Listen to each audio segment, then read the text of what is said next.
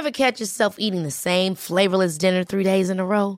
Dreaming of something better? Well, HelloFresh is your guilt-free dream come true, baby. It's me, Kiki Palmer. Let's wake up those taste buds with hot, juicy pecan-crusted chicken or garlic butter shrimp scampi. Mm. Hello Fresh. Stop dreaming of all the delicious possibilities and dig in at HelloFresh.com. Let's get this dinner party started.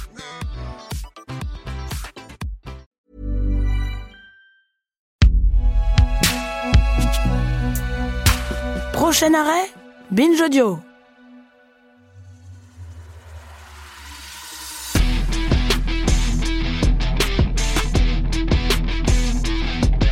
Dans l'épisode précédent, Guillaume a présenté le emo rap, un genre musical apparu au courant des années 2010 aux États-Unis avant d'arriver en France un peu plus tard. À titre personnel, j'écoute principalement du jazz et du soul des années 60. Je vous l'avais dit, je n'ai pas vraiment eu de période rebelle, donc j'écoute plus ou moins ce qu'écoutent mes parents. Et déjà que le emo c'était très loin de ce que j'écoute d'habitude, le rap l'est encore plus. Donc le concept d'emo rap m'est très étranger. Mais je suis curieux, donc je voulais en savoir un peu plus sur cette nouvelle incarnation de l'emo et du rap. Et donc j'ai appelé Bromaz, ce jeune emo rappeur de Lyon.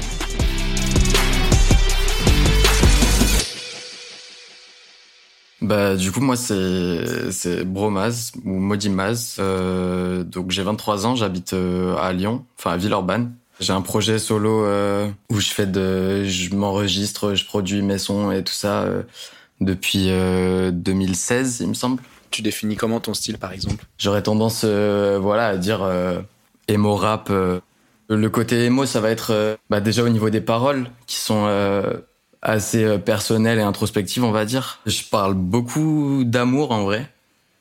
Je parle euh, beaucoup aussi du fait de sentir, euh, de pas se sentir spécialement à sa place dans ce monde-là, avec avec ses codes et et ses règles et tout ça, et du fait voilà d'être différent, on va dire.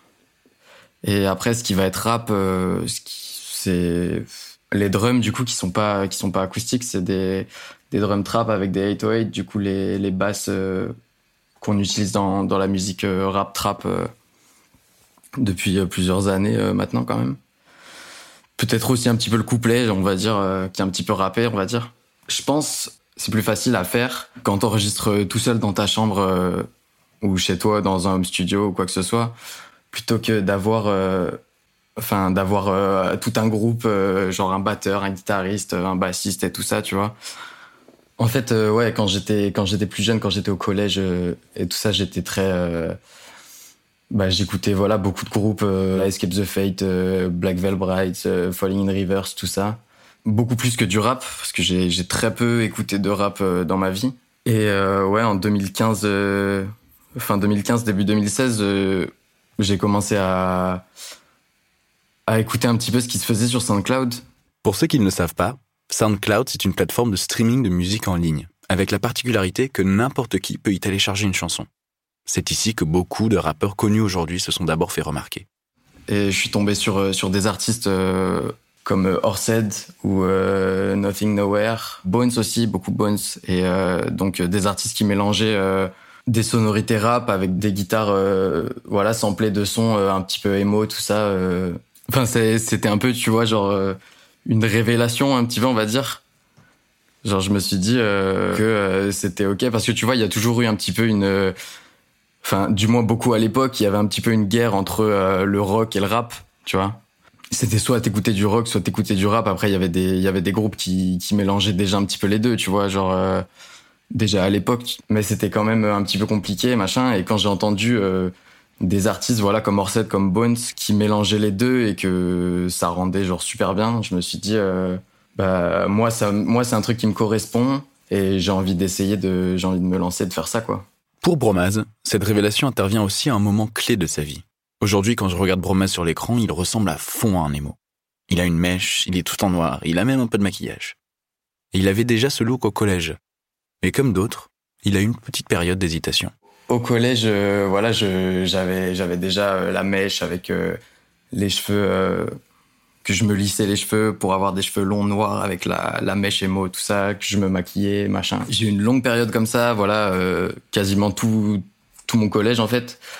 Et puis début lycée, j'ai essayé d'être on va se dire entre guillemets normal, de, de m'habiller un peu comme tout le monde, d'écouter un peu les mêmes trucs que tout le monde, parce que voilà, quand pour essayer un petit peu de, de m'intégrer euh, aux autres, au groupe et tout ça. Et très vite, euh, bah voilà, hein, j'ai j'ai une période pendant peut-être euh, un an ou deux où j'étais tout à fait normal.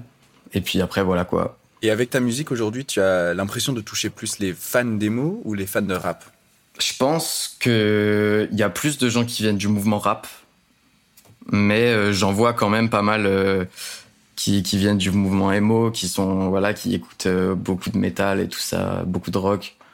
Maintenant, tu vois, quand on dit rap, ça veut ça veut un petit peu rien dire parce que parce qu'il y a absolument de tout. Genre, il y a voilà du rap très comme la plupart des gens l'entendent, tu vois, des du rap avec des gars qui bah qui, qui parlent de, de, de vendre du shit et tout ça, tu vois, il y a des il y a des, des rappeurs euh, qui parlent de voilà qui parlent de leurs sentiments tout ça machin sans forcément euh, même sans être euh, faire du tout de de l'émo rap ou quoi que ce soit tu vois. Mais c'est vrai que le rap maintenant c'est très vague et très tu vois il y a de tout. C'est comme quand tu dis du rock.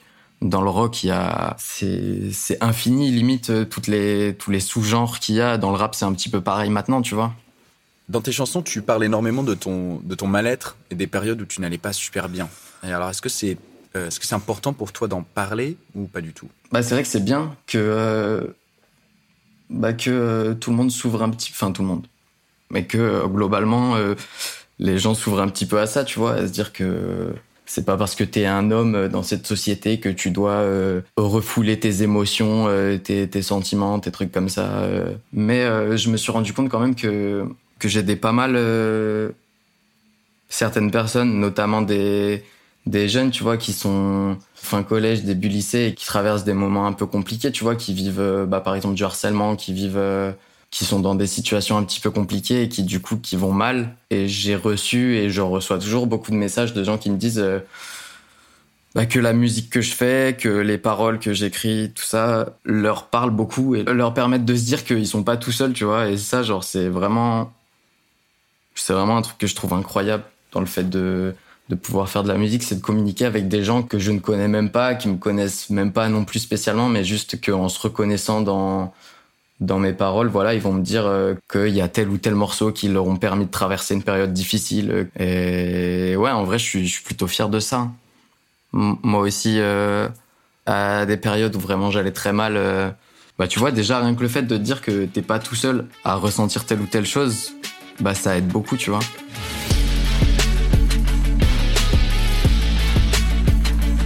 Que dit Bromaz revient souvent dans la musique de manière générale. La musique peut être la meilleure des thérapies, mais particulièrement dans la musique emo. Ce sont des gens qui ont un rapport beaucoup plus ouvert à leurs émotions, et forcément, quand des groupes et des musiciens chantent des paroles qui correspondent exactement à leur ressenti, eh ben ça peut aider. Bromaz le fait dans un style plus moderne, qui mélange des influences. Mais d'autres groupes existent encore aujourd'hui et font de la musique qui ressemble à ce qu'on faisait à l'époque.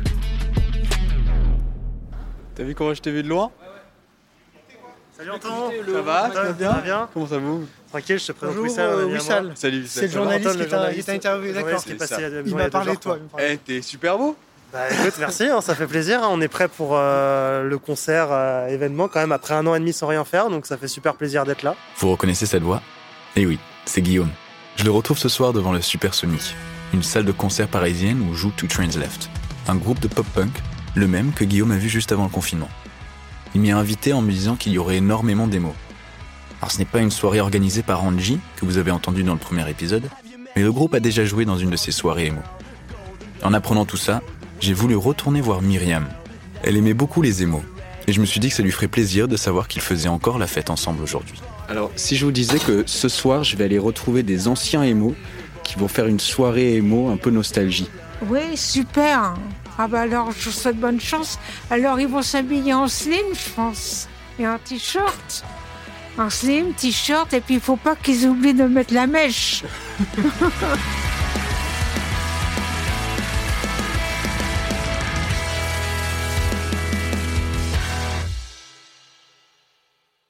Bon, maintenant qu'on a la bénédiction de Myriam, c'est parti pour ma première soirée émo en 2021.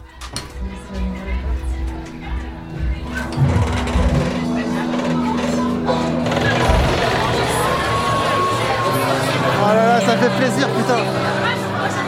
Bon. Hey Une des fameuses potes du coup, Léna. Salut, oula Guillaume est dans son élément. Jusqu'ici, quand je l'ai vu, il sortait toujours un peu du lot avec son look et sa mèche. Mais ce soir, au Supersonic, c'est pas lui qui sort du lot, c'est moi. En partie à cause du micro que je porte, mais aussi parce que je suis l'une des seules personnes pas habillées en noir. Comme quoi j'aurais dû écouter Myriam. Juste avant de commencer le concert, je vais rencontrer le groupe dans leur loge. Merci. Euh, Dimitri, chanteur du groupe Two Trends Left. Ok, qui sont tous là du coup Euh, là, du coup, il y a Tom, bassiste, Tom Bessa, euh, Julien De Bruyne, guitariste, et Maxence Lelier, euh, batteur. Ok. Et qu'est-ce que c'est tout Turns Left Two Trains Left, euh, c'est un groupe de pop-punk qu'on a fait en 2000, quoi, 2016, je crois, qu'on a monté en 2016, et euh, avec des, vois, des mecs qui s'entendent bien et qui ont à peu près le même délire. Mais on était pas, de base, on se connaissait pas en mode pote ou quoi. On est vraiment, on s'est tous découverts un peu soit via Internet ou quoi. Et il se trouve que Julien était lui-même un ancien émo. Même si aucun membre du groupe n'a le look aujourd'hui. Et vous, vestimentairement, vous avez pas eu votre phase émo tous?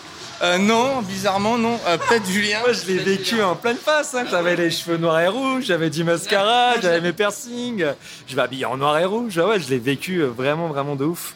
Mais euh, en fait, c'était bien parce que euh, bah, c'était vraiment, euh, tu sais, c'est clairement le cliché. Genre, c'est pas une phase, tu vois. Mais ce qui était drôle, c'est que, euh, que par exemple, en 2000 2007, j'ai vu deux fois de suite My Chemical Romance en concert à Paris. Et en fait, bah, sur les 100 personnes qui étaient dans la file d'attente, tout le monde avait les cheveux noirs, avec la mèche devant les yeux, le mascara, ce style vachement noir, sombre, mais les gens étaient super contents par ça avec d'autres gens qui partageaient la même chose. Et, et finalement, ça a vachement évolué aujourd'hui parce que tu vois, on a des fans aujourd'hui qui sont toujours dans cette mouvance-là, mais qui n'ont pas le même âge, qui n'ont pas, qui pas vécu comme moi je l'ai vécu, par exemple, et pourtant il y a la, il y a la même, même veine, la même chose qui. Sauf que ça a évolué d'une certaine sorte, mais, euh, mais je l'ai très bien vécu et je, je suis content de l'avoir vécu, c'était vraiment cool, je gardais de super souvenirs de tout ça. Bon, et du coup, le titre du podcast, c'est Où sont passés les émos des années 2000 Ils sont où? Bah, ils sont au concert, ils, sont- sont, ils sont là, Ils sont ici au Supersonic ce Ouais, soir. ils, ouais, sont, ils sur Spotify, ils sont dévoués et, et moi je trouve que c'est les premiers fans qui viennent au concert, les premiers qui t'achètent du merch les premiers qui, qui viennent te parler, c'est eux qui font vivre la scène. Donc euh, je pense que c'est quand même, tu vois, c'est toujours à chaque fois il y a un peu un foutage de gueule avec ça et tout, mais en vrai les gens passionnés, moi, ce qui soit de n'importe quel euh, horizon, c'est eux qui sont importants pour moi. Voilà, Non, c'est juste que les gens pensent qu'une fois, que- vu que ça a été mainstream dans les années 2000, dès que c'est plus mainstream, les gens pensent que c'est mort, mais franchement, faites ce que vous aimez, jouez ce que vous aimez, écoutez ce que vous aimez. C'est juste ça, le reste, on s'en fout finalement. J'ai hâte d'aller voir danser des émos sur votre musique. Ah bah, c'est c'est ce qu'on veut, c'est ce qu'on veut. Et si tu veux, oh, si tu veux danser aussi, t'es le bienvenu. hein, genre, danser avec je- des émos, j'ai dit. Faut- Allez, vas-y. Faut que ce soit la guerre dans le pit ce soir. ouais, genre, faut- c'est- faut que ce soit la merde.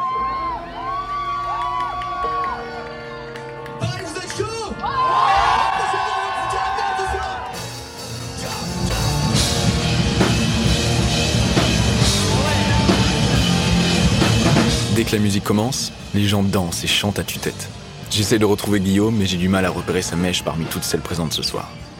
Quand je le repère enfin, il est en sueur, en train de pogoter. Ça veut dire danser en se rentrant dedans les uns les autres. Certains montent sur scène avant de sauter dans la foule qui les rattrape. Guillaume n'ose pas, traumatisé peut-être par les punks. Pendant une heure, la salle est enflammée. La foule connaît chaque parole. Il y a vraiment une énergie folle.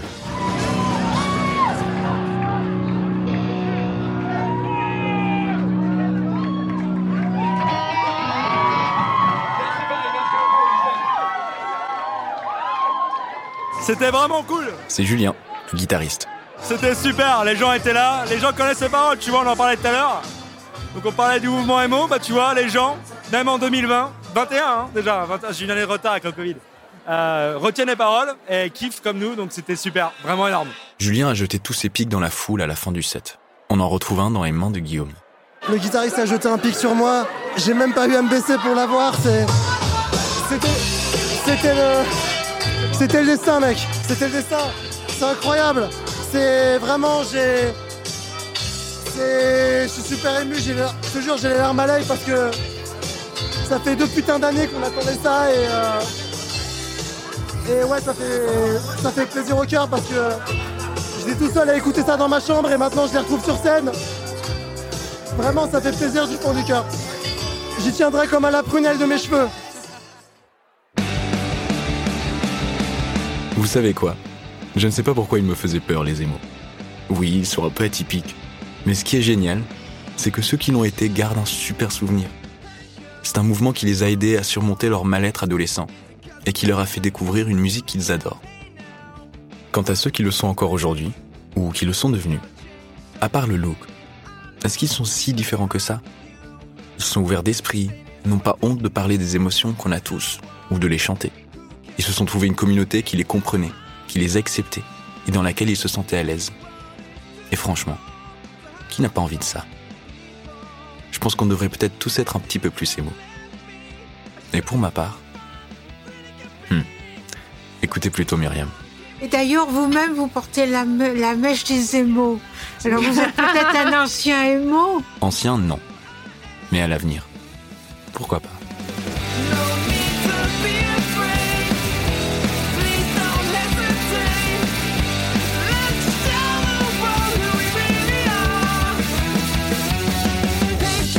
Merci à Anton Stolper pour ce reportage réalisé par Elisa Grenet pour Programme B, qui est un podcast de Binge Audio préparé par Lauren Bess. Tous nos épisodes, les anciens, les actuels et les prochains, sont à retrouver sur vos applis de podcast préférés. Cherchez-nous sur Internet si vous voulez nous parler. Et à très vite pour un nouvel épisode.